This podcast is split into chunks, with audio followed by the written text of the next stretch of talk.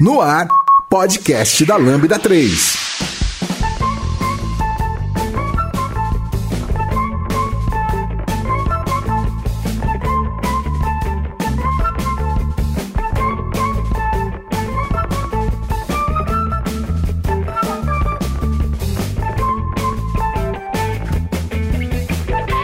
Fala galera, sejam todos bem-vindos a mais um podcast da Lambda 3. Eu sou Orlando Gomes, tô aqui com o Rui Lacerda e o Rafael Gonçalves. Opa. E hoje a gente vai falar aí sobre um tema que, vamos dizer, que está revolucionando o mercado, que é o Microsoft Power BI. Então, hoje eu trabalho aqui na área de dados da Lambda 3 e vai estar tá sendo bem massa aí trazer esse tema para vocês. É, passar a bola aí pro Rui e pro Rafael poderem se apresentar um pouquinho. É, meu nome é Rafael Gonçalves, sou uh, dev já há muitos anos, muitos mesmo. sou um grande entusiasta do Power BI, trabalho com dados já há algum tempo também e espero contribuir com vocês hoje aí nesse podcast. Show, sou o Rui, canal Planilheiros, sou um dos entusiastas aí, um aprendiz, um aprendiz de Power Sim. BI. Gosto bastante de trabalhar com, com a ferramenta e estamos sempre aprendendo. É uma ferramenta que está sempre também se transformando. Se, vamos lá, vamos para esse bate-papo.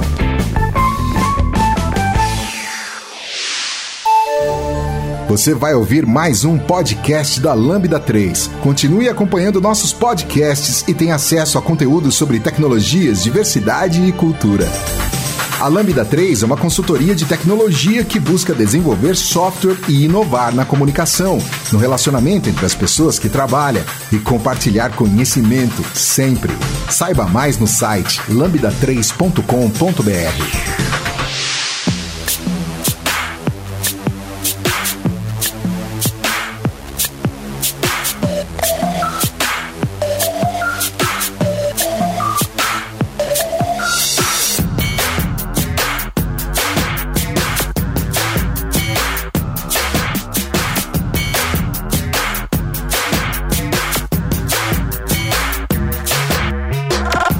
bola. É, bom, antes de começar o nosso bate-papo, é importante conceituar, né, é, o que é, o que a gente entende hoje como sendo BI, Service BI. É, muito se fala hoje sobre esses termos, né, que inclusive são buzzwords, vamos dizer assim, do mercado. É, queria que o nosso amigo Rui também introduzisse um pouco desses conceitos aí pra gente e qual é a importância aí desse cara quando a gente fala aí no suporte para tomada de decisão e afins. BI, né? BI Business Intelligence, ou ainda mais antigo. Na verdade, quem me contou isso foi o Garcia. Garcia? É, Garcia, porque eu não, não era nem nascido nessa época, mas era, era chamado antes como State Intelligence. Garcia. Esse termo quem trouxe foi a Gartner. A gente vai falar um pouquinho sobre Gartner depois também pelo quadrante de Gartner, mas a Gartner trouxe esse, esse conceito de business intelligence, mas mais importante do que é o BI é entender também para que serve o BI. O BI serve, vai parecer loucura, mas faz sentido, serve para responder o que você não sabe perguntar. Então, eh, serve para você enxergar padrões que você não enxergava antes, e aí, a partir desses padrões você faz aquela perguntinha: mas por quê? Essa pergunta você não conseguia fazer antes, porque você nem conseguia enxergar padrões daquele dado. Então, o BI, ele é, antes de tudo, também um processo. Né? Então, a gente vê aqui dentro do Power BI um pedacinho dentro desse processo de BI, que é o pedaço referente à, à parte ferramental né, do BI em si. Mas junto com BI é importante também definir o self-service BI. O self-service BI, assim como a gente vai no restaurante lá, que é self-service, você se serve. A tecnologia do restaurante né? é melhor, cara. Exatamente. A gente foi agora ali almoçar, né? é, eu acho que inclusive. Orlando fez um prato de um quilo e meio. e no prato ele serviu tudo que ele queria. Então, se ele queria colocar manga com bobó de camarão, ele pôde colocar. Não tem problema nenhum. Por quê? Porque ele se serviu. É diferente quando você é, vai em um restaurante la carte onde você pega só o que está pronto. Você não pode misturar manga com bobó de camarão, igual o Orlando fez. Só que para ele é fundamental ter manga com bobó de camarão. E aí, como é que faz? Então, quando você vai para o Self-Service BI, você tem esse poder de, de, de você mesmo montar o teu mini projeto, o teu projeto de BI ali. Sim, e acho que um ponto super importante que o Rui colocou é não, que o BI em si é um processo, né, e não uma ferramenta. É, eu acho importante frisar isso porque muita gente quando tem contato, né, com com Power BI que hoje é a solução, né, de BI, Service BI na Microsoft, é, muita gente diz, ah, legal, então eu já sei mexer no Power BI, já sou nato na ferramenta, tanto na questão de interação gráfica, mas então por esse motivo eu tenho uma boa interação, por exemplo, e tenho muito claro que é o conceito de BI. É quando na verdade não é bem assim, é o BI em si, ele é um conceito independente do player ou da ferramenta que você for aplicar. E principalmente hoje, como eu vejo muito participando de, de comunidades, é, é importante você ter essa modelagem, você buscar esse conceito com você e ter isso com você antes mesmo de você visar especializar numa ferramenta e de alguma forma é, começar a ter entrega disso no formato de projetos, porque se você não tiver uma noção de governança, de como informação ela tem que ser armazenada e de qual arquitetura você, você vai ser utilizada, é, você tem ali somente um meio, porque Power BI, Click, Tableau, que a gente vai falar um pouquinho mais pra frente também, é, todas essas ferramentas elas são meios pelos quais você aplica um determinado conceito. E isso se aplica não somente ao BI, mas como Data Science, Machine Learning e qualquer outras tecnologias em, em afins. E esse exemplo do restaurante, cara, eu acho sensacional porque é, dá muito conceito da necessidade hoje que a gente tem que, hoje dentro de empresas, querendo ou não, você tem departamentos. Então esses departamentos em si de dados, como a gente tem aqui na Lambda, por exemplo, é, são responsáveis por prover essa informação de, de maneira já consolidada para que um gestor, um gerente que for interagir com aquilo, possa aí suportar uma tomada de decisão. Perfeito. E assim, é, se a gente não. Esse cara que você falou aí, né? É o típico fazedor de painel, que eu costumo chamar. O cara Ele só sabe Excel, mexer na ferramenta. gráfico é. boa, Seja tipo. o Power BI, seja o Tableau, seja qualquer ferramenta. O cara só sabe mexer na ferramenta e pronto, acabou. Então ele não sabe o conceito. É a mesma coisa que você dar uma, uma Ferrari para um cara que não entende nenhuma regra de trânsito. Cara, no primeiro sinal vermelho ele vai ultrapassar e vai, e vai gerar uma colisão. Então não adianta você saber só a ferramenta. Né? É importante você saber o conceito também que está por trás disso, até para você entender o valor da ferramenta. Então quando a gente vai falar de ETL, na parte de, extração e transformação do dado, é importante o cara entender o que é isso. Né? Quando ele entende que, ah, pô, peraí, o dado não está dentro do, de um self-service BI, você precisa puxar esse dado aqui para dentro. Quando você faz isso, você faz uma extração, depois você faz a transformação, que é onde está a maior parte do nosso trabalho no dia a dia, e isso está dentro do Power BI E também. bota trabalho nisso. E aí depois você vai para a parte de modelagem, depois da parte de modelagem você vai para a parte de, de, de construção de métricas, de data vis, enfim. É, tudo isso está dentro do, do processo ainda de BI, eu não estou nem falando de ferramenta. Isso, isso pode ser o Power BI, pode ser o Tableau, pode ser o Click, pode ser o Spotify, não Spotify, né? Pode ser, enfim, né? o, o SAP BO, pode ser a ferramenta que for, que eu estou querendo dizer aqui. E, Então é importante saber essa, essa conceituação. Bom, eu concordo bem com vocês. E até para delimitar aí o que que é BI e o que é Self-Service BI, na minha opinião, Self-Serv- Self-Service BI está dentro de BI. Né? E o próprio Gartner tem um conceito de que Self-Service BI é o consumo do BI pelo usuário final. Né? Hoje a ferramenta de Power BI, é, como vocês disseram, é uma ferramenta bem completa, né? Ela atinge todo o processo de BI. E aí eu queria saber de vocês, é, até o que, que vocês acham? Em que ponto começa o Self-Service BI até dentro do Power BI? É, assim, no- essa questão do self-service BI, até mesmo até pela própria Gartner, pelo que eu já li da, da Gartner, é, que eu entendo também, né? Posso estar aqui é, completamente enganado, mas pelo que eu entendi é, do conceito da Gartner é o seguinte: é, não só a parte de consumo do painel em si de data vis, mas quando o usuário começa a consumir BI, ele pode consumir BI mesmo na parte de ETL. Ele pode estar fazendo as suas consultas, as suas queries, isso é consumir BI. Ele pode estar fazendo a parte de modelagem, isso também é consumir BI. E ele pode estar, obviamente, na parte de visualização de dados, isso também é self-service BI. Mas é quando você é, disponibiliza para o usuário final que ele também tem a possibilidade de pegar os dados que estão disponibilizados e transformar esses dados e chegar em outras views, enfim, que ele consiga trabalhar com isso. É, é importante, a Gartner traz isso também, é, se existe um modelo de BI tradicional e o BI moderno, né? Então, o Self-Service BI, ele já está mais vinculado à parte de BI moderno. né? onde você não fica ali simplesmente como um babado cara, só montando o painel e aí quando o cara olha o teu painel ele tem um insight porque ele reconhece um padrão e fala, pô, mas tem como colocar a cotação do dólar aqui dentro? A vontade É que um- dá é de é um matar pro- o cidadão, por quê? Porque no- lá no início do projeto você perguntou isso e ele falou não que não precisava. precisava, né? Agora você vai ter que jogar isso dentro do teu modelo, enfim. Dá um trabalhão, mas isso é porque o modelo antes, o conceito está errado.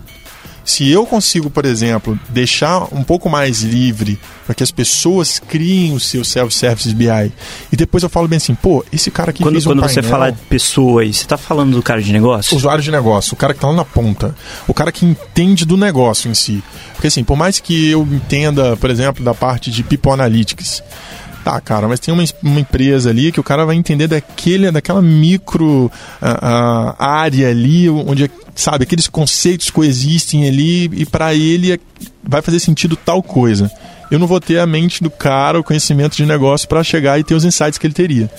Então, quando eu deixo um pouco mais livre nesse lance de self-service BI, o cara criar né, é, é, projetos de, de self-service BI, é, eu posso depois, numa visão aí já de governança, entender, pô, peraí, isso aqui o cara quer ampliar para a empresa inteira. Então, peraí, vamos pegar esse cara aqui que tem o um conhecimento, vamos juntar aqui uma área para realmente estruturar algo para a empresa inteira. Então, aí você pode ir mesclando né, esse meio que BI tradicional com self-service BI. Sim, e, e, e, principalmente, né, falando dessa questão do consumo e da, e da arquitetura, é, uma das coisas que eu vejo muito necessárias hoje, né, quando a gente começa efetivamente a entrar no, no Power BI, é a criação de métricas. Aquele velho cenário, né? É, preciso criar, saber quanto eu vendi, preciso saber quantos, quantos percentuais eu vendi a mais é, ou a menos em relação a, a, ao ano passado. E a gente entra num outro mundo, né, a parte quando a gente fala do Power BI, que é o nosso querido DAX aí, que é o nosso querido Garcia o Garcia adora. É, e também, também o Parquare aqui, que a gente tá com o senhor Papo do Parquare também, o Rui. É, e, e eu, eu, queria entender um pouco também é, é, é, a respeito dessa linguagem, como a gente pode trabalhar com isso e, e, a importância também, porque eu vejo muita gente, é, cara, eu, eu, eu, preciso aprender DAX, preciso aprender DAX, mas é, qual que é o valor exatamente? Não, não, não somente que isso está entregando, mas eu preciso garantir que essas métricas elas estejam de acordo também com uma fonte que eu esteja consumindo e afins.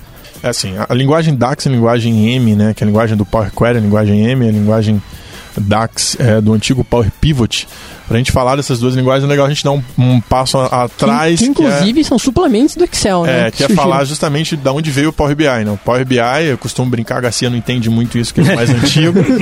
Mas vocês vão entender que vocês estão todos jovens aqui, estão entre jovens.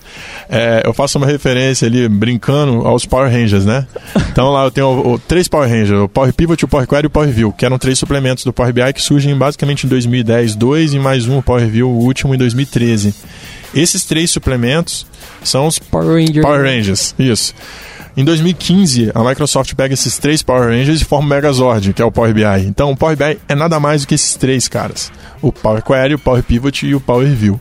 O Power View usava a Silverlight. Então, a parte de visualização. É, também. a parte de visualização eu usava o Silverlight. A Microsoft meio que deu uma. Deu um... É, mas ah, fica ali, aqui, né? O Lemar que gosta. É. O Lemar que curte. Né? mas o, agora o Power BI já usa HTML5, então os problemas com o Silverlight foram resolvidos porque não usa mais. Bom, é, mas o que eu estava falando, por que, que eu cheguei a falar disso? Porque o Power Query e o Power Pivot tinha cada um sua linguagem.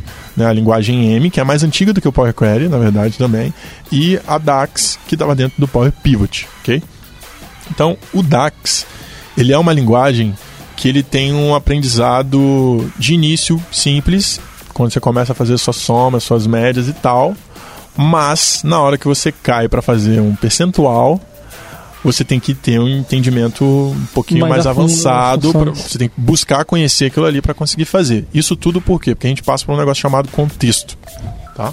Então isso aí é o cerne do DAX. E a linguagem M é uma linguagem bem tranquila de você trabalhar ela é uma linguagem. Tá puxando a sardinha pro seu lado aí, né? É. é, é, é, é que o pessoal brinca muito, inclusive, Beleza. que tem muitas transformações que você consegue fazer, né? Usando, usando, usando puramente funções EMBs. Inclusive, a gente, a gente disponibiliza depois no, no recém fez podcast. A própria Microsoft tem uma documentação de todas as funções documentadas. E até eu falar muito, inclusive, existem que o pessoal brinca, né? Com ETL raiz e VTL Nutella, né? Com ETL Sim. raiz é você fazer diretamente a transformação via, via Power Query, né? Porque pro pessoal que tá escutando a gente, Power BI, ele grava, né, todos os passos etapa que você... Por etapa. É, etapa por etapa do que você realiza. E, e você consegue fazer isso tanto utilizando a linguagem, claro, que demanda um, um conhecimento pra você fazer essa transformação, não é algo é, tão trivial, assim, de Sim. início quanto é o DAX.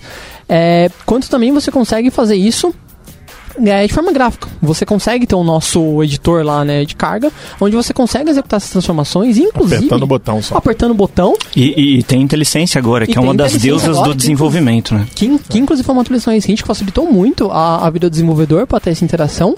E não somente isso também, como cada transformação dessa que você executa, ela grava para você um, um, passo, inclusive, que a Ela grava uma pilha, né? Isso é bem legal, porque ela grava uma pilha, a linguagem M é uma linguagem de empilhamento, né? Cada etapa se transforma numa pilha e você diz até qual etapa você quer. É, isso é bem legal, assim, essa questão de inteligência que o Rafael falou, assim, foi fantástico pra gente. Só tá faltando agora a colocar esse inteligência na barra de, de fórmulas. Barra de fórmulas não. Já entrou, já, já, entrou. já entrou na barra de fórmulas. Tá faltando só na adicionar coluna personalizada que ainda não entrou. Do resto, tá perfeito. Tá, tá show de bola. Mas eu acho importante falar que, independente da linguagem, a ferramenta é muito completa. A maioria das coisas Sim. que você consegue fazer, não a maioria, eu tô, tô chutando aqui muita coisa, mas muitas das coisas você consegue com a própria ferramenta fazer a transformação dos dados ali, né? Sim. Isso é importante. É, é isso eu acho que tá é que assim, não é para assustar o cara, né? O é. cara pode, pode ir para cima que vai ter, vai ter ali uma coisa que vai te auxiliar, você vai conseguir desenvolver. E a bem. curva de aprendizado é natural, assim. Uhum. De início você vai entrar no Power BI, você vai começar a desenvolver algumas coisas, até mesmo sem, sem muito conhecimento, você vai conseguir sair ali do lugar e vai conseguir fazer. Depois, com o tempo, vão te exigir coisas mais avançadas. E naturalmente você vai ter que evoluir para ter conhecimento nessas linguagens e tal, mas também nada que seja algo super complicado. A linguagem DAX é uma linguagem muito voltada a funções. Sim. O pessoal que trabalha no Excel está acostumado a trabalhar com funções, você vai conseguir trabalhar isso dentro do DAX. Tanto é que a problema. curva de aprendizado de quem vem do Excel costuma ser muito natural, assim, para quem vem pro, pro Power BI em termos de funções e, e afins. Tanto que dentro do próprio Power Query, é, você tem, eu ouço muito falar, né, que você tem transformações que você consegue executar que não são possíveis graficamente uhum. falando. E isso, isso inclusive é algo é, bem massa.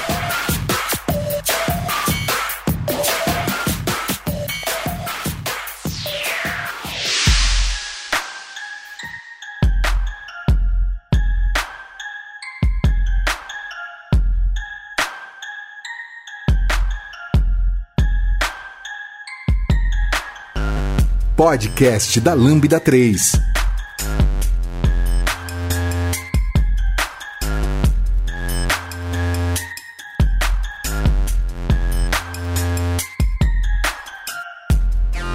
É, bom, é, falando também do nosso Power BI, a gente tem que entender hoje como oferta ele é dividido né, em, em componentes, aí, em partes, é, cada qual a gente trabalha aí com ele. É, uma, da, uma das principais é que a gente fala o nosso amigo desktop, né, que é o, que é o, que é o mais famoso aí, inclusive um dos motivos é, pelo qual o Power BI é uma ferramenta muito acessível, porque ele é um aplicativo gratuito você consegue no site da Microsoft é, livremente lá e baixar e executar isso na sua máquina. E o mais legal do desktop é que de início ele é muito intuitivo, né, para quem vai mexer e vai criar as primeiras visualizações. E algo que eu gosto muito de frisar sobre o desktop é que não existe um licenciamento, vamos dizer assim, quanto que a gente chama de customização do, do relatório. Então tem um relatório, por exemplo, cara, quero pintar ele de azul e se eu quiser pintar ele de vermelho, por exemplo, é uma licença paga. Tipo, não, cara, se você quiser ter uma construção no relatório completo do zero, utilizando somente o desktop, desde que é, você tenha um conhecimento e tenha um pouco, vamos dizer assim, é, a, mali a malícia, a experiência com, com o desenvolvimento de aplicações, você consegue montar um super painel bem, bem completo e não existe nenhuma limitação quanto a isso. Orlando, sobre isso sempre rola uma pergunta, a gente vai acabar é, falando um pouquinho sobre licença, mas Sim. é legal também a gente abordar aqui, que é, tá, beleza, Orlando, você falou que é gratuito, mas quanto que vai ser pago?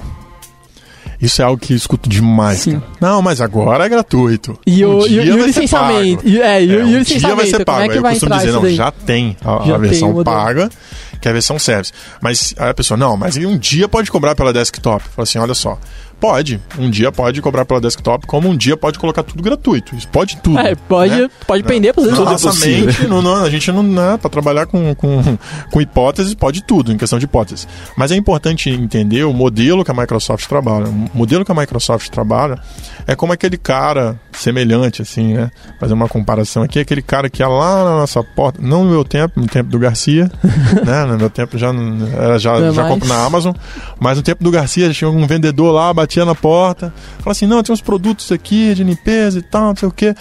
Não, fica com ele aqui essa semana, semana que vem eu venho e se você não gostar, eu pego ele, nova, ele de, volta, volta. Sem compromisso, né? Sem compromisso. O que, que o cara fazia nisso? Fazia você testar aquele produto você ainda ficava com peso na consciência que estava testando, utilizando aquilo tudo de graça. E tipo assim, né? Se, pô, aquela questão do, poxa, é, não pode Ficava uma gratidão cara. ali, né, para o cara ter deixado com você uma semana.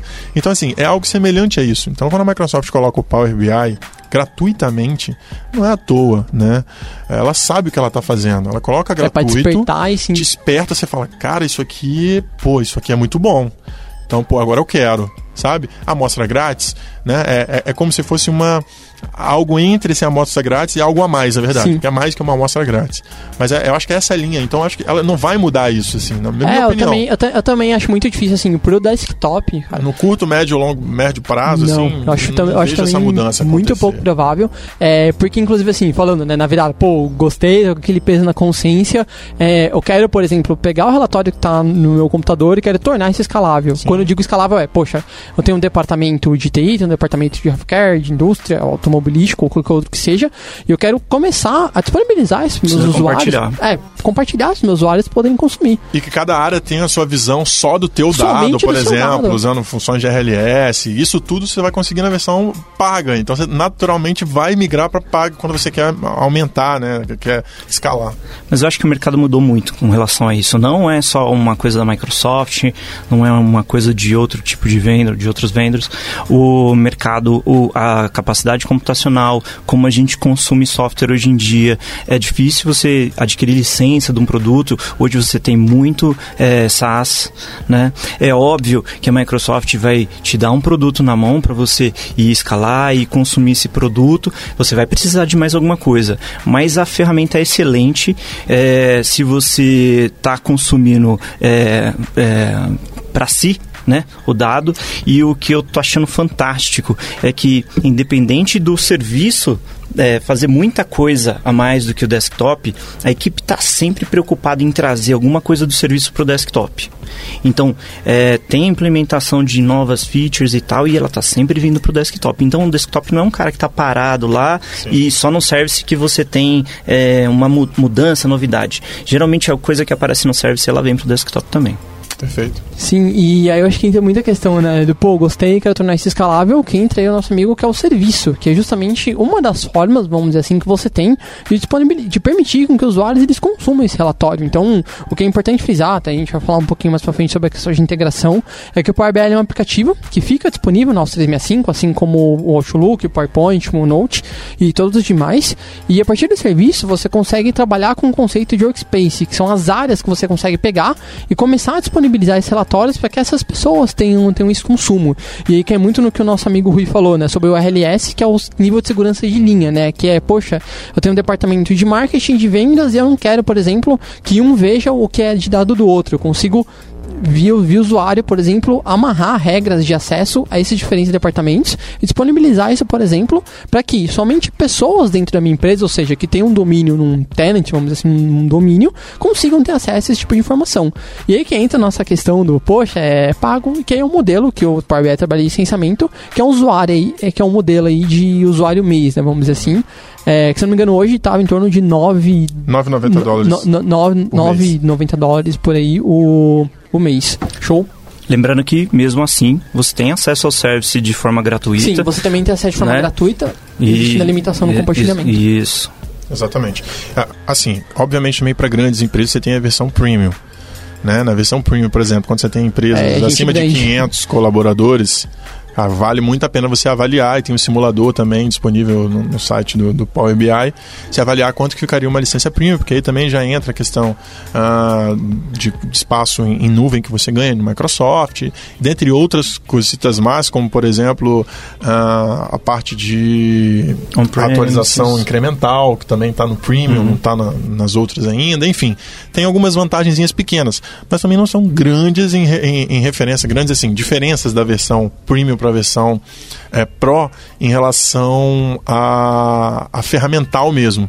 Então, assim, a incremental é uma das poucas diferenças que eu noto hoje em relação a Pro, mas não são muitas. Né? Dentro da mesma é. política da Free para Pro, assim, que você ganha escalabilidade realmente. Isso, capacidade computacional. Né? É, e quando você. Porque no exatamente. final você meio que tem um servidor dedicado, né? Vamos dizer assim, é, é quando você vê que não vale é, escalar isso quando o preço né, de um serviço não vale por X quantidade de usuários que você tem.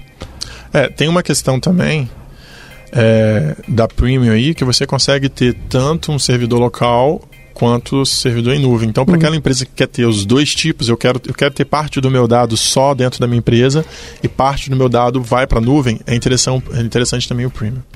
Sim, bacana. É, e, um, e, um, outro ponto aí também que a gente entra, né, continuando falando dos componentes, é o mobile, né? Então sempre existe aquele gestor, aquele gerente que o cara não para na mesa dele. Então, para esse caso, não compensa. É, não, vamos dizer assim que não compensa, né? Mas é, ele, precisa ter, ele, ele, ele, precisa continuar tendo acesso ao relatório, mas de uma forma muito mais fácil e intuitiva. Então, então a grande vantagem no mobile é você conseguir ter um aplicativo que te permite é, ter somente pontos chaves do seu, do seu relatório e com isso é, ter esse acesso de forma bem facilitada. Inclusive hoje, eu não errado, é, para Windows, Windows Phone, é para iPhone e Android. O aplicativo ele é disponível, então é bem legal também. E o último aí, voltando aí mais um pouco para a parte de desenvolvedores, que eu brinquei que é um pouco polêmico, vamos dizer assim, que eu já vi muita discussão acerca dele, que é o Embedded, que é quando eu tenho, por exemplo, um relatório e eu quero, por exemplo, embarcar esse relatório na web, quero gerar um frame a partir dele, do qual seja possível eu embarcar isso em, em páginas web. E por que, né? Eu, eu brinco, né? Que é um pouco polêmico, porque tem a questão de você expor seus dados para a web, né? Eu já vi muita, muitas pessoas, por exemplo, é, afirmando, ah, beleza, então eu tenho algo como o Embedded, então eu consigo gerar um frame e vamos dizer assim, pela questão do licenciamento, eu consigo embarcar isso internamente no SAP ou num RP é, e faço a minha autenticação, por exemplo, pelo sistema e eu tenho um relatório lá embarcado. E a grande questão é, cara, se esse link vazar, é, qualquer tipo de pessoa pode ter acesso à, informação e ao, ao, relatório. Então é um cara bem legal, mas eu acho que tem que ter também cuidado acerca, acerca disso. Tem que ter conhecimento para fazer, né? Não pode fazer, não dá para fazer um mais é, ou menos e contar. Legal e, e vai, né?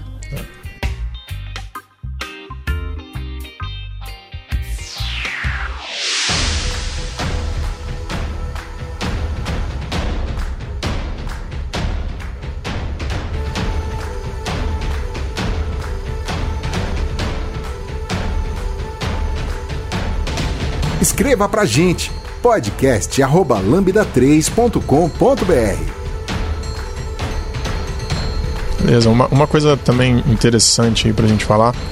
É, a gente estava falando da questão do ETL, do Power Query.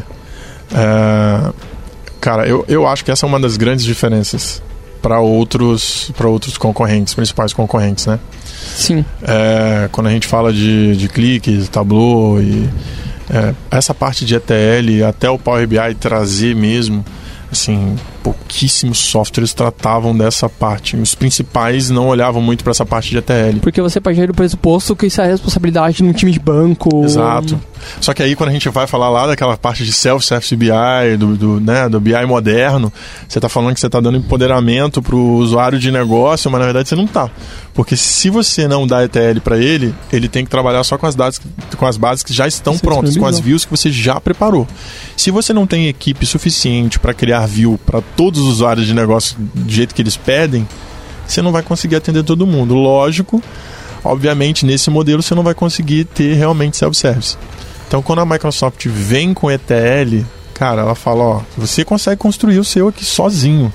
Até se o cara não quiser te dar acesso ao banco lá, fazer um view, te dar acesso só às tabelas, você pode, sei lá, ter o RP, baixar o relatório, conseguir jogar dentro de uma pasta, consumir daquela pasta e automatizar isso, né? Então isso eu achei fantástico para o cara que está lá na ponta. Isso forçou a, as empresas que estão adotando o Power BI a migrar Uh, do BI tradicional para o BI moderno. Está forçando, porque se o cara não der acesso, ele simplesmente vai puxar, puxar o relatório, jogar dentro de uma pasta, aumentar o armazenamento do servidor, porque todo o dado ele vai começar a armazenar dentro das pastas do servidor, e vai montar também automatizado da mesma forma, só que puxando a pasta. Então isso, isso acabou meio que forçando as é, empresas de um jeito a, a outro, a questão, a questão da alteração do dado já está meio que sobre o, o poder né, do usuário de negócio. Eu acho que cai numa outra questão também que muitos, muitas empresas, né, usuários de negócio, tá chegando antes do cara da TI no, no Power BI. Então, o, o, o, o, cara, o gerente, o gestor, ele começa a ver aquilo e fala.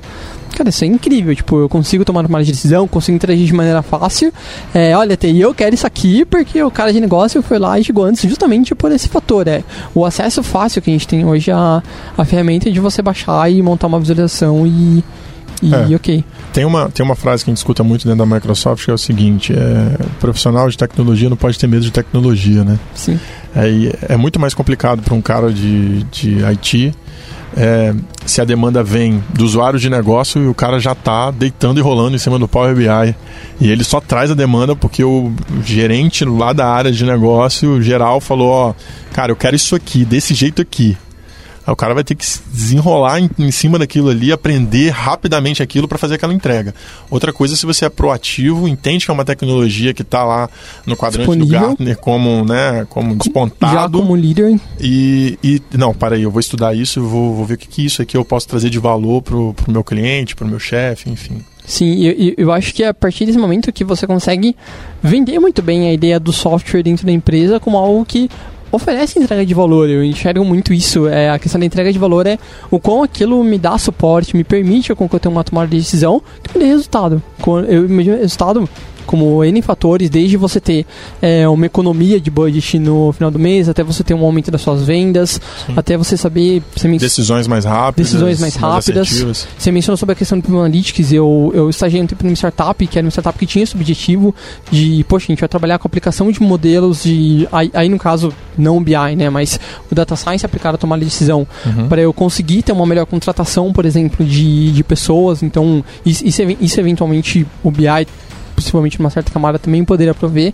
Então, então eu acho que a grande questão da, da venda de valor, assim, do dado no petróleo, né? Eu acho que se fala muito isso hoje, mas acho que o grande X da entrega de valor está nisso. Como o meus, como eu prover dados e eu, e eu é, consolidar isso, eu consigo ter esse suporte de tomada de decisão e consigo gerar esse, esse valor. É, apesar do que vocês comentaram, e eu ouvindo aqui, parece até que a ferramenta é muito simples e e, e, ela é realmente, o uso dela é simples. Mas se você é um cara que é um, um power user, ou você é um profissional de dados, você consegue gerar complexidade com Power BI. E é muito importante o cara que está consumindo ali, ou que está criando, que está fazendo seu ETL, saber que é, a modelagem não, de, não, deixou de ser importante. Uhum. É, tem coisinhas lá na frente que vão se beneficiar de uma boa modelagem, né? Com certeza. O, o, perguntas e respostas, uhum. né? Como é que você vai relacionar dado e tal. Isso não deixou de ser importante. Desenvolvimento de métodos. Sim, né? sim. O cara que é o usuário de negócio, aquele que foi lá, conectou no banco e puxou o banco inteiro para o desktop. Ele precisa ter um pouquinho de, de conhecimento em modelagem para que isso seja muito, uh, para que isso seja usual, para que isso seja útil para ele na frente. Uhum. Então essas coisinhas que você vai fazer no começo, elas vão influenciar em muito como você vai consumir o dado depois, como você vai construir sua métrica, como é que, vai, que o negócio vai acontecer, né? Sim, e, e, eu acho que isso cai muito com a questão do desafio que a gente tem hoje com o ponto de desenvolvimento de, de relatórios. Eu acho que Cara, eu tenho uma visão assim de que, na minha experiência pessoal com a ferramenta, é que um dos desafios número um é a questão de filtro. Porque quando você desenvolve uma aplicação, é, querendo ou não, você tem que garantir de que o valor que eu tenho naquela aplicação é o mesmo valor que eu tenho num banco, é o mesmo valor que eu tenho no meu RP. E muitas vezes, eu também, às vezes por um pouco de falta de conhecimento, é, cara, você vai ver, ah, esse valor aqui é mil, mas pô, no meu banco aqui é 2.500. E, e aí você tem que entender da onde eventualmente está vindo um filtro, se está vindo de um visual, se está vindo de um slicer. Não pode criar outra verdade, né? Tem uma é, verdade não, só. É, é, você não pode criar outra verdade, porque essa é a questão do BI. Eu tenho, eu tenho um dado ali naquele meu relatório. É, beleza, eu tenho que ter entrega de valor, mas eu tenho que, ao mesmo passo, garantir confiabilidade no valor que a minha aplicação ela tá, ela tá entregando.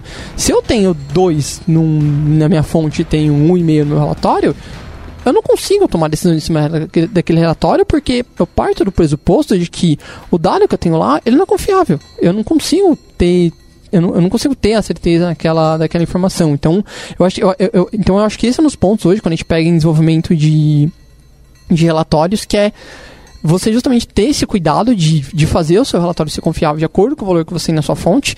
E eu acho que a experiência do usuário também, que vai que vai estar tá utilizando a, a aplicação.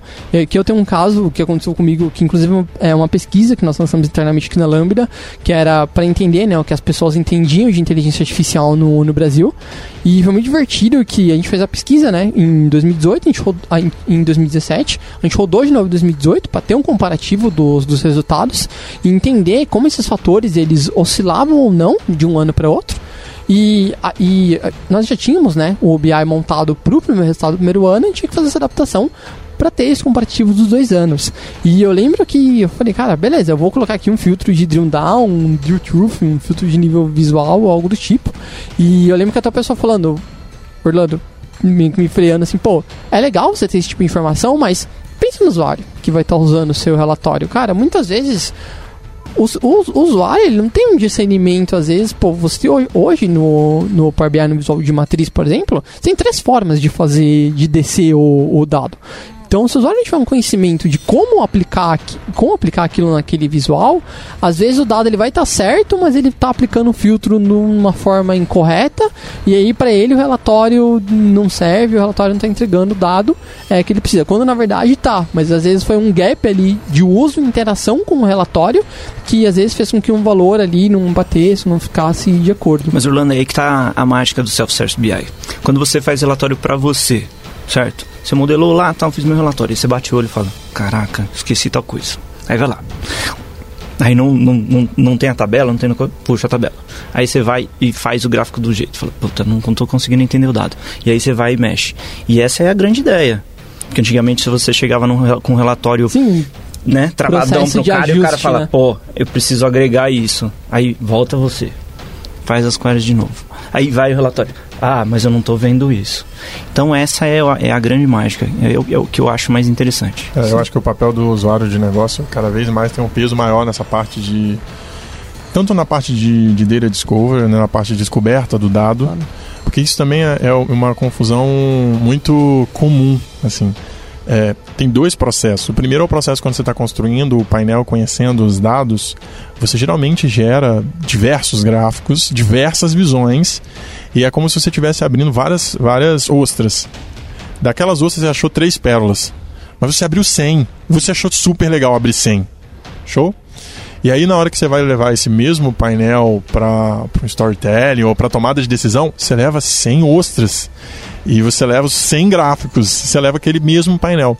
Quando na verdade você deveria mostrar as três pérolas. Então essa, essa eu acho que é uma, é uma sacada legal e com o tempo as pessoas vão entendendo isso. Entendi, sim. Mas quando você já entende isso do início, o seu, o seu, o seu painel geralmente ele é mais assertivo. Você, você para, tem o um processo de empatia, de se colocar no lugar de quem toma a decisão e fala o que, que é mais importante aqui, o que, que eu descobri que é importante para esse cara. Bom, isso aqui é importante. E aí trazendo um, uh, um livro que eu, acho, que eu acho fantástico, que é aquele Rápido e Devagar, que foi prêmio Nobel de Economia, e ele fala que a gente, como se a gente tivesse dois sistemas, um sistema de tomada de decisão rápido e um sistema de tomada de, de decisão lenta. Né? Cara, a gente tem que trabalhar no sistema de tomada de decisão rápida, para esse cara que toma decisão o tempo inteiro. Então, se não for algo intuitivo, o cara bater o olho e falar, ó, é isso. Né? Eu preciso vender tanto, eu preciso comprar tanto, eu preciso fazer tal coisa, eu preciso. Sempre tem que ter alguma ação. Se tem alguma ação no meu painel, já está sendo mais intuitivo. Então isso eu acho um negócio legal também quando você está falando da, da parte de, de explanar dado, é diferente de descoberta de dado. É um negócio bacana.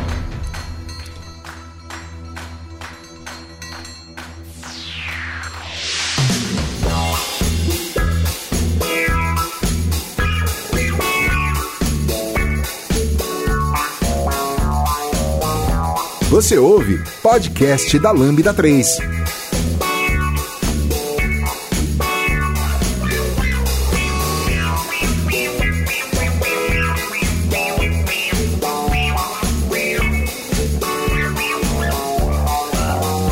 Além de né, a questão da, da explanação de dados, quando a gente fala em Power BI, é muito, é muito legal pensar nos cases né, que a gente tem, afinal, é necessário. Quando você fala hoje no mercado uma ferramenta de Service BI, é, é importante a gente ter né, esse, esses, esses casos. E, e aí, um dos pontos, né, um dos cases mais legais que eu considero, que inclusive eu tive a oportunidade de trabalhar, é, foi do painel do, dos MVPs do Brasil. Então, ele surgiu da ideia dos nossos amigos Rafael Mendonça e seu Rezende, é, justamente fazer um painel com, com todos os MVPs do Brasil, com as nossas contribuições, as tecnologias que a gente tinha feito. E, e foi muito legal até que, lendo né, a história do do, artigo, inclusive é, a gente pode disponibilizar depois no, na descrição do podcast.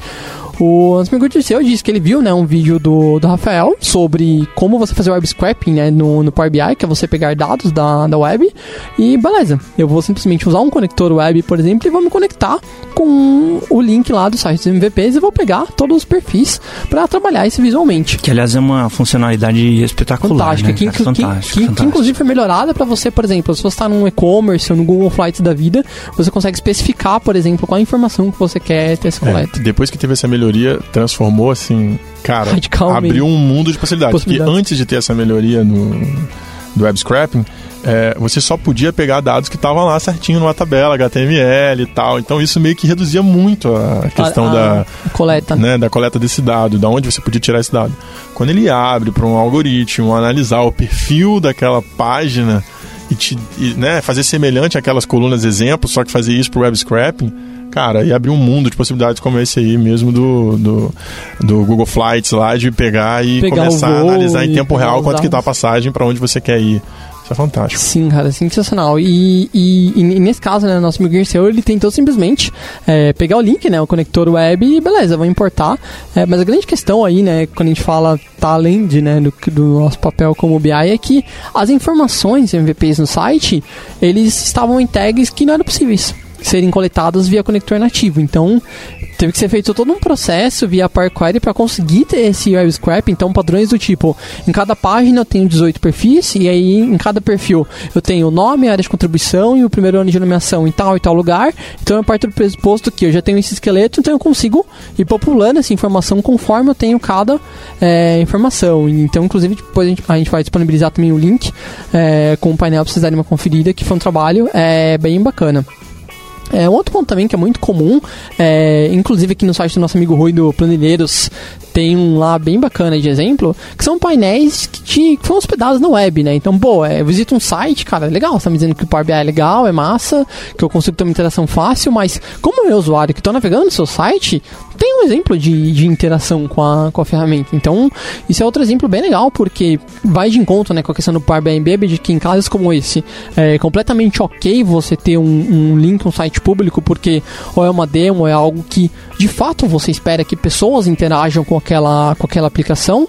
Então é muito ok. Você tem lá o seu site, você consegue permitir que as pessoas interajam com aquilo e, e, e vejam isso, isso a respeito. Então é algo bem bacana também. E acho que eu outro ponto, né, bem legal é a questão do Open Data. Então, hoje você tem dados de governo que você consegue também trabalhar. É, e, é, inclusive, existe um site bem bacana, conhecido como Kaggle, que você consegue. É, tem, tem vários datasets lá que são datasets públicos, que você consegue trabalhar com essa, com essa visualização. Então.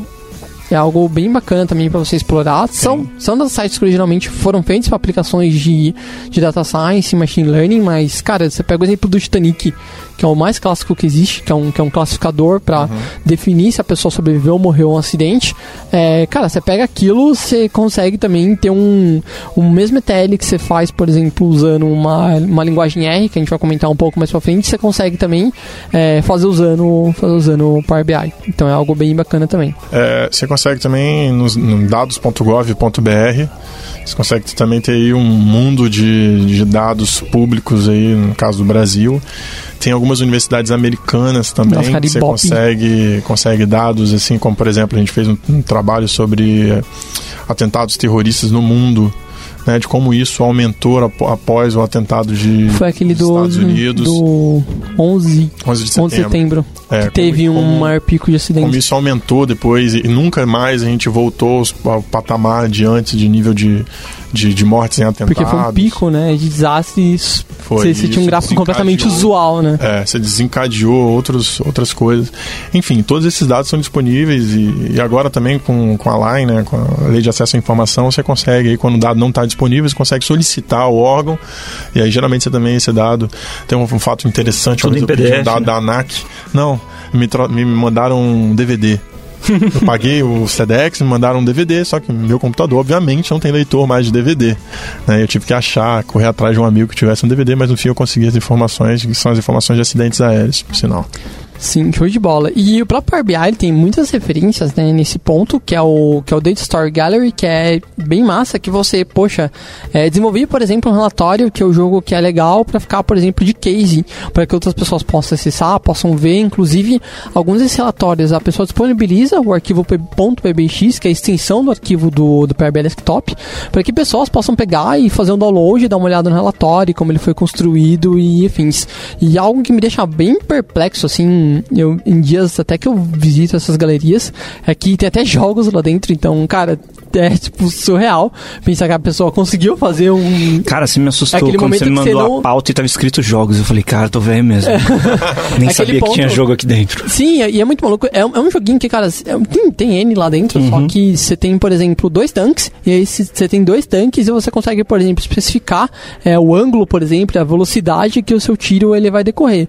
Isso, cara, feito com Power BI. E, e eu acho que vai muito acho que vai muito de encontro também com se a gente pega hoje o próprio Office, como a gente vê que a gente às vezes não usa nem 10% do que, do que a ferramenta de é. fato oferece pra gente é possível.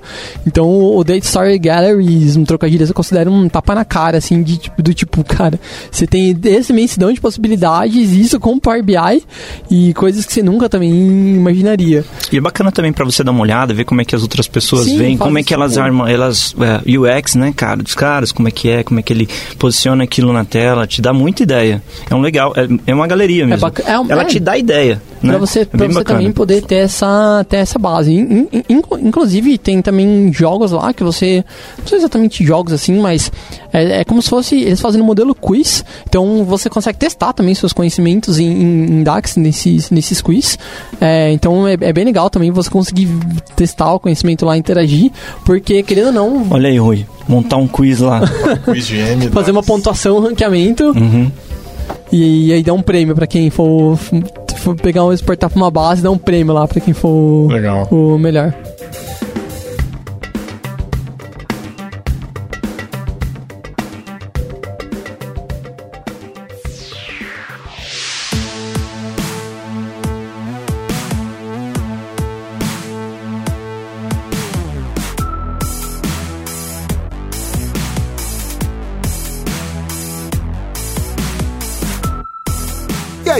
Já deu as 5 estrelas no iTunes pro podcast da Lambda 3?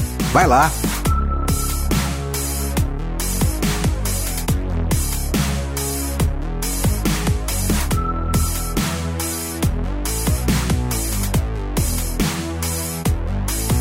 Bom, e também um dos pontos que existe, né, quando a gente fala muito hoje sobre Power BI, principalmente dando uma visão, dando uma visão de mercado assim, é, é principalmente o que a gente chama de mitos e verdades, né? É, tem muito disso de ah, o, o Power BI não faz X, o Power BI não consegue fazer Y, ou esse, ou, ou, ou, ou esse tipo de coisa existe, mas você tem que fazer tal procedimento. É, tem um exemplo muito divertido que eu lembrei agora do, do, do Garcia, que é, que é quando você tem um gráfico, por exemplo, e você tem um gráfico que é um maior, né, um total, e as pessoas usavam dois gráficos para uhum. fazer isso. E isso outra, uma outra possibilidade, por exemplo, de fazer dessa forma, né? E evitar é, o que a gente chama aí no bom um, termo de gambetas, né? É, um gráfico de total junto com um gráfico junto que quebra junto com os demais, né? junto com os demais gráficos de barras. Isso. Então, a, então acho que meu ponto aqui é, é também desmistificar um pouco desse, desses mitos, né? Acho que o primeiro deles é mais comum é a conexão com, com bases Microsoft. É, hoje ainda, né? Que não existe um, um pouco desse não vou dizer paradigma, mas visão de que a Microsoft é, ainda é uma empresa fechada, ainda é uma empresa que não é aberta à, à, à conexão de outros players. É, e hoje, nos últimos anos, principalmente desde que, desde que o site ele assumiu, isso tem mudado completamente e essa mudança, essa mudança de paradigma de passar a ser uma empresa open source que oferece esse tipo de suporte. Então, acho que o Power BI também é o melhor exemplo disso, é, dado que é, eu consigo conexão com banco de dados Oracle, consigo conexão sim, com banco de dados IBM. E, Você tipo, pode cara... fazer um PLSQL lá para conectar. Um, e, e, e, conexão com MySQL. Mesmo, mesmo porque ia ser um tiro no pé os caras fazer um negócio desse, né? É, fazer uma ferramenta de BI assim? que conecta só no seu banco. Aí você tem um monte de dados descentralizado na empresa, é. em planilha, em arquivo XYZ, CSV e lá, e não conseguir conectar. É, não, não, não, faz sentido, realmente. Pra, Isso é um mito total, faz. assim, não né? Mito, carimbado, mito. Carimbado, mito. Um que eu escuto muito também, Orlando, é o seguinte. É, agora até que um pouco menos, mas no início, inclusive, a gente, eu, eu montei uma palestra no ano passado, eu rodei aí o Brasil dando essa palestra. Eu escutava muito que o Power BI era só front-end. Só front-end. Não, não, mas é que quando eu quiser criar o gráfico, eu trago para dentro do Power BI, então. Aí o cara, não, não, mas não, o usuário não pode fazer isso, não. Eu tenho que fazer isso tudo dentro do banco, gera todas as prontas e o cara só vai gerar o gráfico. Não, não, não precisa ser necessariamente assim. A ideia de, de o Power BI ser só um rosto, onde você só vai, né, Não quer máscara. dizer que não dê, né? Não mas... quer dizer que não dê, né? O Power BI não dá, faz isso também, mas isso é 10% do que ele faz. Tá? 10% do que ele faz é essa parte do a palestra que eu montei era justamente isso, Power BI é, não é só um rostinho bonito. Porque parece justamente que é só a parte gráfica. E não, né? Tem a parte de ETL, que é fantástica. A linguagem M é uma linguagem muito robusta. E a parte de métricas com DAX também, outra linguagem assim de motor de cálculo fantástico para se trabalhar. Então, esse é outro mito. Assim, ah, não, mas Power BI eu vou, aprender, vou aprender a fazer é, só gráfico. É não, como se a responsabilidade fosse só do cara do time é, de banco. Não é um PowerPoint evoluído. não é. Ok? Não é um PowerPoint evoluído. Tá? Então, assim, você não vai fazer um curso avançado de PowerPoint e vai querer achar que vai fazer as coisas que você fazendo no Power BI. Não é. Então, é, esse é um mito aí que realmente agora tá, tá diminuindo bastante.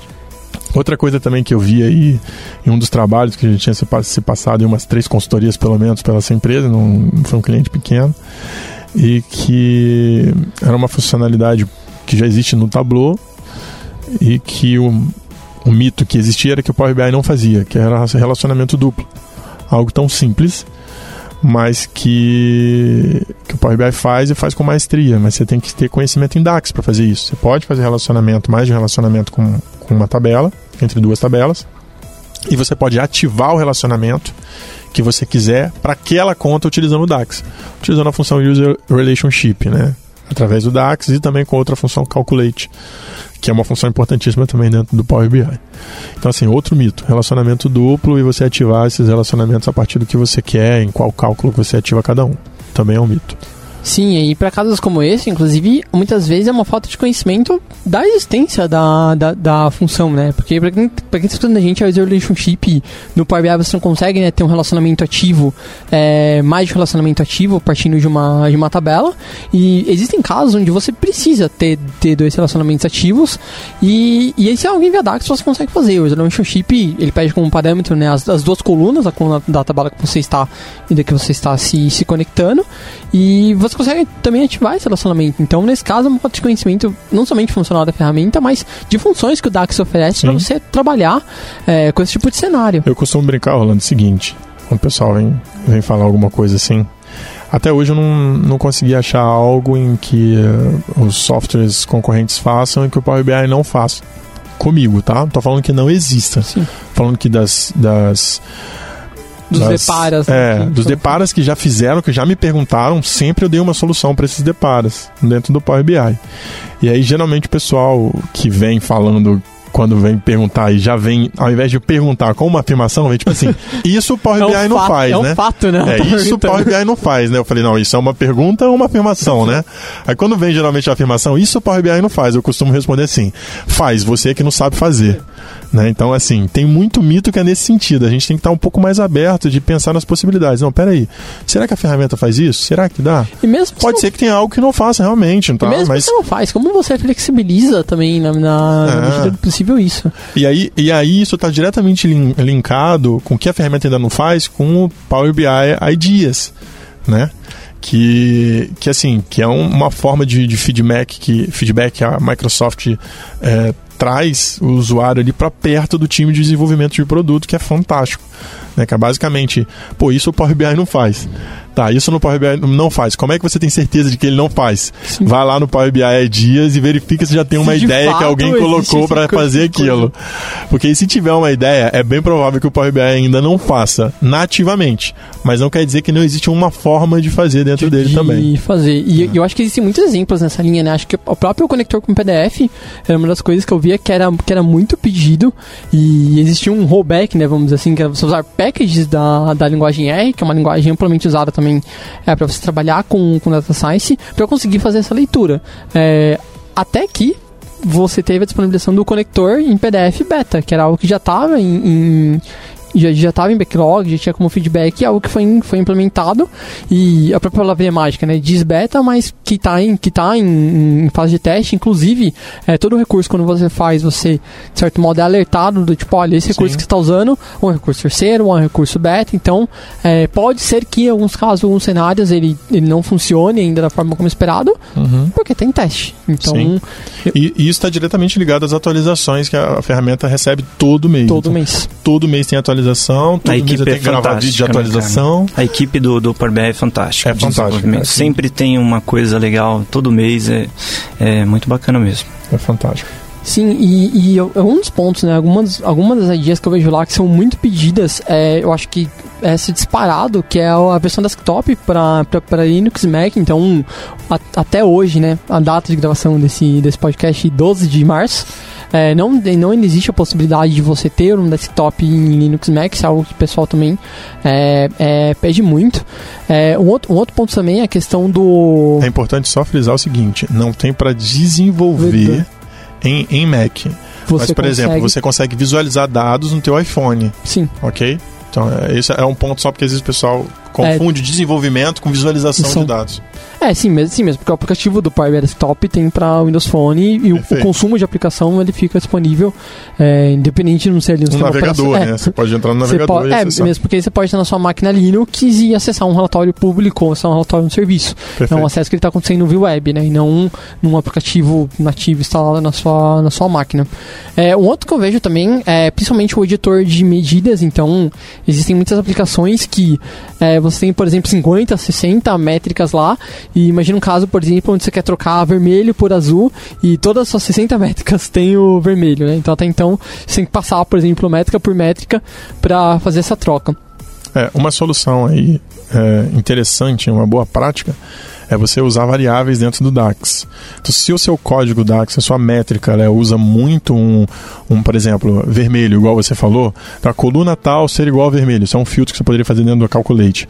Se você usa isso muito, então tem lá várias vezes eu uso vermelho, vermelho, vermelho. Cara, declara uma variável no início, chama ela lá, coloca o nomezinho dela, cor igual vermelho.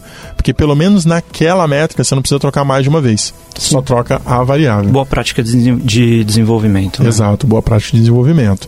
Uma outra coisa também é, que já está implementado no desktop e aí é para o report server a questão do PDF. Né? Essa era uma dúvida muito comum que a gente escutava demais o pessoal pedindo.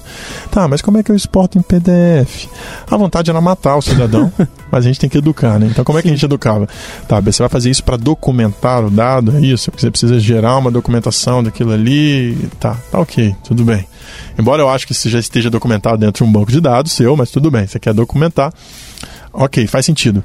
Agora, não, porque eu preciso levar isso para fazer uma apresentação, não faz sentido. Você perde toda a dinâmica do Power BI na hora que você leva ele para um PDF. E mesmo, mesmo porque não... o Power BI tem a feature do bookmark que. Cara, Sim, eu, eu, eu, que mata o PowerPoint, convenhamos. É, e eu, li, eu, eu, lembro que a primeira vez que eu vi essa feature foi, foi, foi inclusive num evento do Planilhas da, da Microsoft. É, eu conhecia o bookmark como uhum. recurso, só que eu lembro que quando eu vi, assim, cara, pra mim foi algo tipo. Uhum. Explosão mental total, cara. Porque... É porque ali no Bookmarks você, você monta o teu storytelling, realmente, né? E é para aquele cara que fala assim, não, Explica legal, um pouco o Bookmark pra gente entender. É, o Bookmark é o seguinte, é como se fossem fotos que você tira do teu painel. É basicamente isso. Então eu tirei uma foto dele, por exemplo, comecei o painel lá, tem o meu painel, tem a visão geral. Tirei uma foto da visão geral. Aí eu dou um clique para ver o estado do Espírito Santo, como é que tá o perfil de vendas do Espírito Santo. Clico no Espírito Santo. Vou lá, clico no bookmark, tiro mais uma foto, só que agora da visão do Espírito Santo. Quando eu vou fazendo isso, é como se eu fosse criando justamente os slides do PowerPoint. Só que qual a vantagem? A vantagem é que no PowerPoint, na hora que você chega na reunião, você levou 300 slides. O teu chefe pede o quê? o que ficou de fora. Você deve ter levado 301, não é isso? Aí o que você faz? Na próxima reunião eu trago para você. Exatamente. Você sempre está devendo. Se você leva o Power BI com bookmarks, você leva lá os 300 bookmarks. Se no meio da apresentação ele fala com você, não, mas eu queria ver São Paulo ao invés de Espírito Santo, o que, que você faz? Ali mesmo naquele bookmark que está clicado no Espírito Santo, você vai lá e clica em São Paulo. Pronto. Ele vai interagir da mesma forma, ele vai mostrar São Paulo para você. Por quê? Porque o teu painel inteiro está ali. Então você, ao mesmo tempo que tem slide a slide, você não perde o dinamismo do Power BI na hora que você faz o bookmark. E, e para fazer a apresentação isso é lindo, né, cara? Porque é se você abre um reporte gigante na sua tela com um monte de gráficos, você fala, pô, por onde eu ia começar mesmo? Era aqui pelo primeiro e tal. Você montou seus bookmarks ali, colocou uma sequência lógica para fazer a explicação, ele vai te mostrando. E se você quiser destacar um gráfico só, você destaca, uhum. né? Se você quiser voltar, você volta. Mas eu tenho uma dúvida aí, professor Rui. Claro. Ele é uma foto snapshot ou ele é um filtro que fica gravado, ou seja, vamos dizer assim que no começo da minha reunião eu fui lá e gravei meu, meu bookmark, tá? E como você disse, eu filtrei Espírito Santo ele mostrou, mostrou um número X, tá? Uhum. Mas 10 minutos depois eu mandei uma, uma, uma, uma atualizei os dados. Né? Quando eu vou apresentar meu bookmark na reunião, ele está com o dado novo ou ele está com o dado velho? É um snapshot mesmo? Não, ele está com dado novo já. Então ele é só um. Ele é um ele fio. É, estado D. é um estado. É, é. estado isso D. é demais, né? É, isso, isso é um estado D. Porque aí seu painel está sempre atualizado o teu bookmark. Senão você teria que fazer novos bookmarks a cada atualização do teu painel. Agora, um negócio legal é, se você quiser tirar também, por exemplo, é, tem uma opção dele que é com, com Data. Se você desmarcar essa opção Data também, você é como se você não deixasse necessariamente aquele filtro, sabe? Uhum. É, ele não obedece necessariamente aquele filtro, ele obedece meio que aquele formato. Também é uma opção para você tirar ainda mais essa questão do filtro, se você quiser, tá? Mas ele tem algumas opções ali que você consegue ir, ir, ir alterando nesse sentido. Mas ele sempre é um estado, nunca uma fotografia Sim. nesse sentido aí. Um negócio legal também sobre bookmark é que você consegue deixar visível ou invisível alguns objetos. Então, às vezes você vai para uma reunião e você fala assim, pô, mas eu queria colocar um texto sobre esse gráfico aqui para falar tal coisa, mas que ele só aparecesse em certo ponto. Então o que você pode fazer? Você pode deixar ele invisível o tempo inteiro e deixar ele visível só naquele bookmark que você quer mostrar ele. Então era algo que eu ouvi muito assim, ah, mas isso não dá para fazer. Não, isso você que não sabe fazer, dá, dá. E aí mostrei, ó, dá para fazer assim, assim, assim, assado. Porque você consegue trazer também análise textual pro teu, teu painel. Então eu, te, eu tenho um, um, relatório lá que o histograma nunca bate, né? tá dando uma, tá dando errado. E aí eu nunca tenho tempo de corrigir. Então quando eu for fazer minha apresentação e eu gravar meu bookmark, eu posso deixar esse histograma escondido. Pode. E mostrar só o que, que faz sentido ali na reunião. Perfeitamente. Tem um painel, se eu não me engano, uh, painel de exibição ou painel de seleção. É uma dessas duas opções que deve estar lá, uh, meio que à esquerda em cima, painel de exibição ou painel de seleção. Nesse painel é que você consegue visualizar, tem um, um, um, olhinho ali, você consegue marcar e desmarcar tudo que você quer que esteja visível ou não. E aí isso junto com o bookmark, pronto, você mata a situação.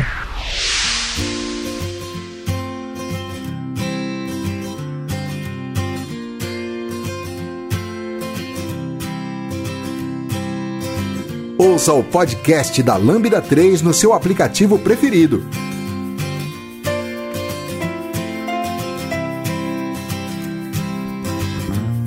Ainda, né, ponto do bookmark, duas coisas que eu acho fantásticas é você conseguir agrupar é, bookmarks, você colocar isso em pastas.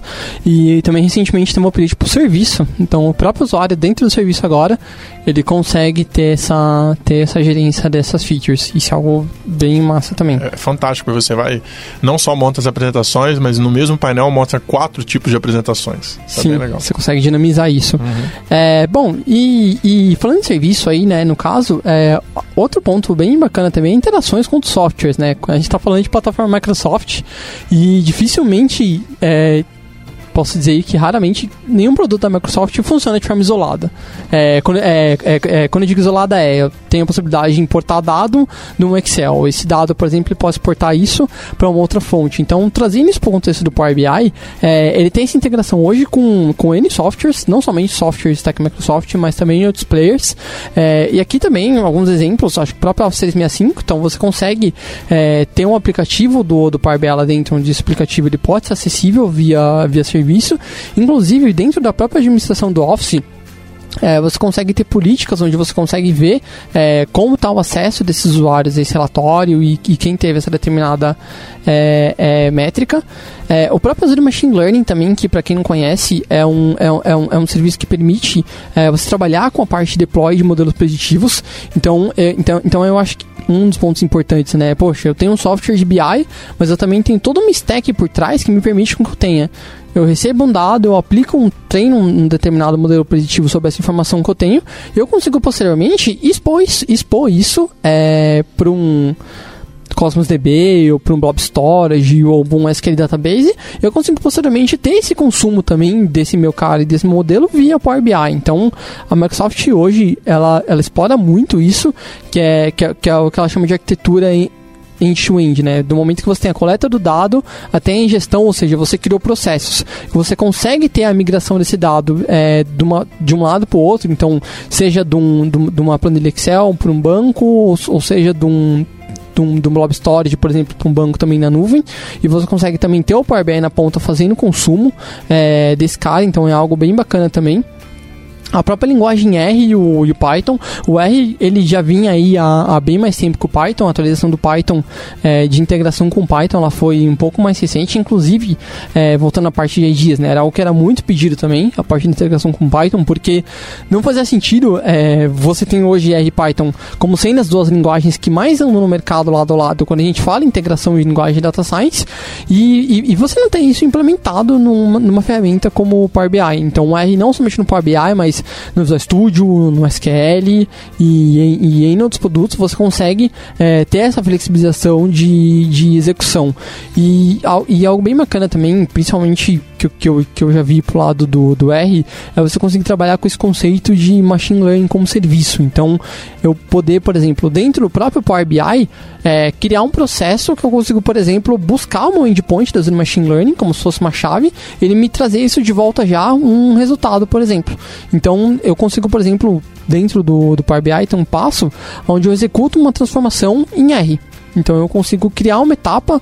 É, então, se eu sou alguém, por exemplo, que eu já tenho todo o meu dado tratado em, em, em linguagem R, um muitos desses tratamentos também possíveis no Query, eu posso pegar esse meu código já tratado com um package conhecido como Deplear e, e, e, e já trazer todo esse tratamento para dentro do, do Power BI. Então flexibiliza é, ainda mais essa parte do consumo e da transformação. O, da, Orlando, da no Premium, no, era só no Premium que tinha essa, essa disponibilidade, né? A, a disponibilidade da inclusão do. É, e do os R? Cognitive Services. Não, não, não, não da, da, inclusão do R, mas do consumo de Cognitive Service no Azure era só pelo prêmio, né? Não, não. Você consegue ter esse consumo, inclusive também, isso aí é outro ponto uhum. de integração com o serviço. É. Você consegue é ter essa integração também com, com o desktop. Cognitive Service, para quem não sabe, pessoal, é toda a suite, o guarda-chuva, vamos dizer assim, de APIs de inteligência artificial da Microsoft. Então, a ideia desses APIs aí é muito você humanizar a sua aplicação. Então, é, detecção do sentimento, detecção de idioma no determinado texto. É, eu tá falando, por exemplo, exemplo, como nesse podcast, e eu ter, por exemplo, uma API que vai entender a minha fala e vai escrever isso, por exemplo, e interpretar isso que eu tô, que eu tô dizendo. E uma, uma das possibilidades né, que a gente tem com a parte de serviços cognitivos é justamente a API de Text Analytics, que ela vai dar aí três outputs possíveis, que é o sentimento, né, que é um score entre 0 e 1, um, onde quanto mais próximo de 1, um, mais positivo eu espero que aquele sentimento em relação à expressão que me foi dada. Tem também a saída de idioma. Então, a de idioma é, tem um input um texto, se aquele texto está em inglês, está em português, está em espanhol e qualquer língua que eu tenho. Isso como sendo um output. E também a parte keywords. Então, eu tenho aí, tem um texto, por exemplo, eu consigo pegar é, quais as palavras-chave estão vinculadas àquele texto. Inclusive, é, no painel dos MVP que eu comentei anteriormente, é, tem lá um, uma. Um, um, tem, é, tem lá o Visual Word Cloud que ele faz isso, só que sem precisar de um serviço cognitivo, por exemplo. Eu passo somente o, o texto e ele já o próprio visual consegue ter essa interpretação. Então isso é algo bem legal e e cada uma dessas APIs você consegue também criar como serviços dentro do desktop e elas são invocáveis. Então, invocar uma função seria o que? Eu tenho uma coluna que é um texto, que é o que eu quero avaliar, eu passo essa minha coluna como parâmetro e espero dela um retorno. E aí o retorno vai depender de qual é o tipo de serviço que eu estou que eu utilizando. Bacana. Perfeito.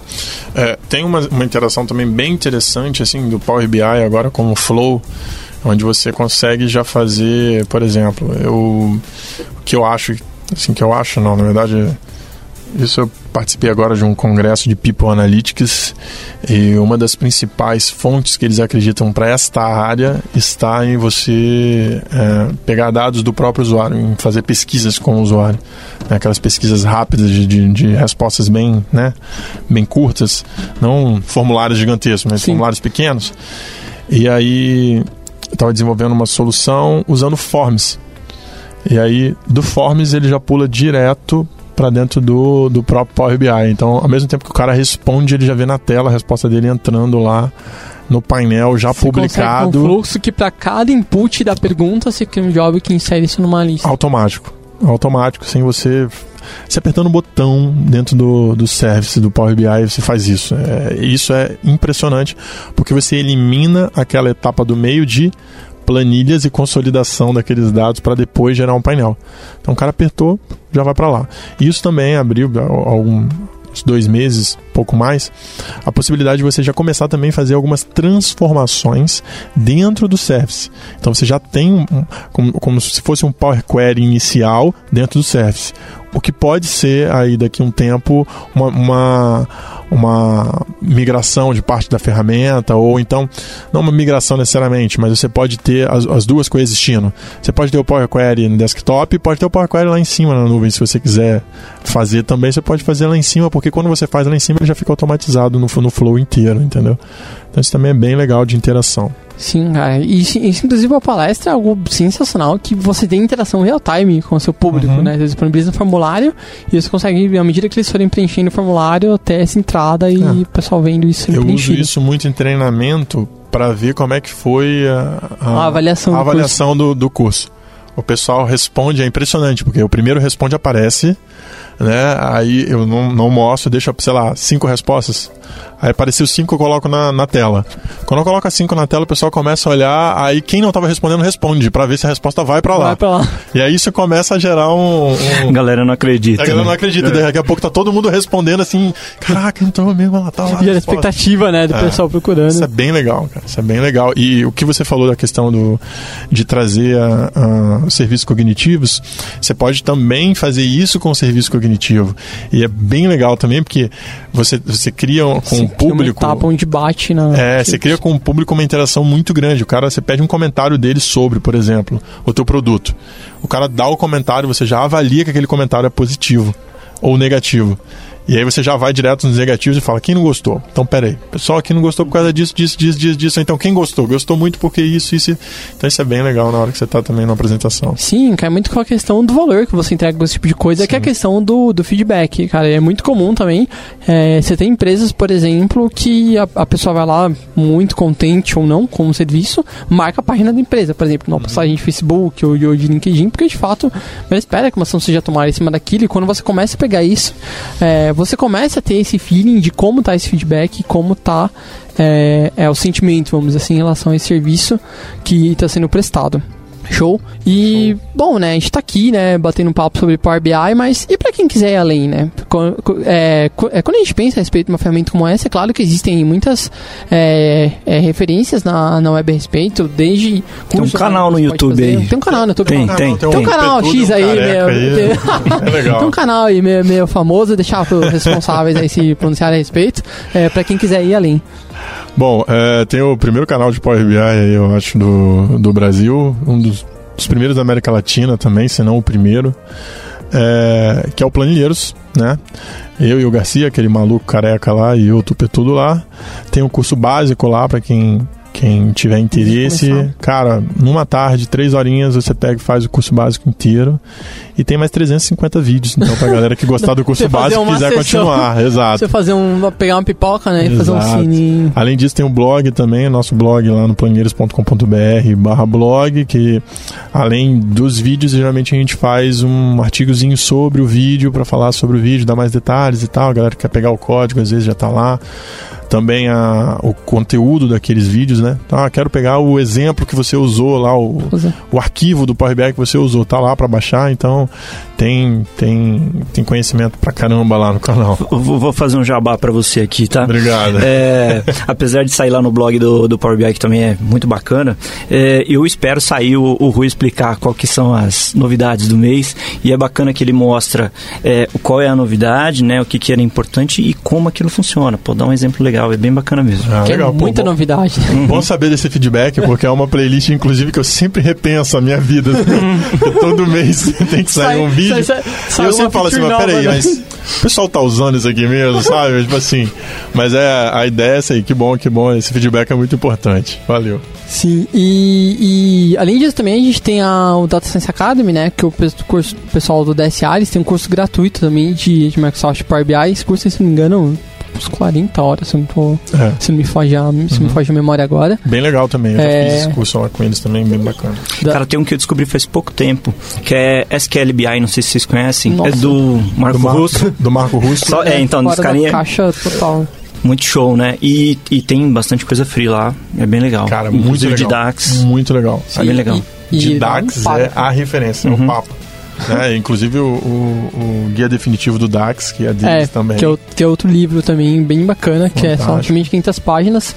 E, cara, é, é, uma bíblia. É, uma bíblia. E é o tipo de livro, assim, que... E é, e é, muito divertido que eles mesmos falam é, durante o capítulo, principalmente nos contextos de avaliação, né? Que é você entender como o DAX, ele percorre ou ele faz determinado cálculo. É, tem expressões, por exemplo, que dão o mesmo valor, ele fala, dá o mesmo valor, mas é, não são expressões iguais e a gente vai explicar para vocês. Vai o... escovar o bit. É, e, é, a gente vai, e a gente vai explicar para vocês o, o porquê.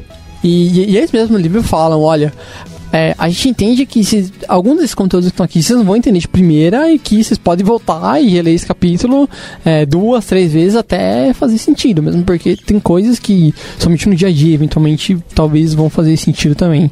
É, tem alguns sites que você vai ter, alguns starts que você vai ter usando, não tem jeito, é, assim. Você pode contexto ler e de linha e contexto de filtro, por exemplo, são contextos que ele aborda, contexto de, de avaliação de variável, por exemplo, é outro que também, assim, bate cabeça, bate cabeça e. Putz, é isso. É. Aí tu entender. Entendeu? Então, assim, é, realmente é o uso. É, tem que ter um HB, né? Hora bunda sentado na cadeira para aprender, não tem jeito. É, é isso aí. Mas bacana é que tem muito conteúdo, né? Tem. Se, o que você, é, se não achar no Planilheiros, vai ter no, na, na Root, no, no, no Ave, são outros, outros canais. Sim. A Karine, Sim. né, que tem um canal bacana também. Sim, é, a própria Microsoft tem a documentação fantástica. É, no IDX, eu não sei se é o mesmo do, do Data Science Academy, no, no, no IDX tem Analyze Visualize Data with tem, Exatamente, muito bacana, bem, bem abordado. O, o livro M for Monkey, que também é fantástico para a parte de, de Power Query, para quem quer aprender a parte de tratamento dentro do Power BI, tá? Que, que é do Escobar, do Campus, dois MVPs também na área de Data Platform. É, enfim, tem muita coisa bacana muita, aí. Muita, mesmo. Sim, bastante. Legal. O próprio Docs da Microsoft também. E afins. Show? Bom, pessoal, é isso. Gostaria de falar mais alguma coisa, mais algum recado? Obrigado pelo convite. Eu Estamos que agradeço. à ordem. Show de bola. E espero vocês em uma, uma live agora lá no, no Planilheiras. Sim, com certeza. É, bom, pessoal, é isso. Espero que tenham gostado. É, e abraço. Falou. Valeu.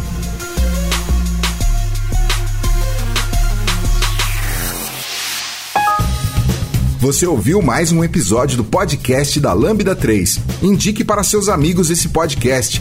Temos também um feed só com assuntos diversos e outro que mistura assuntos diversos e tecnologia.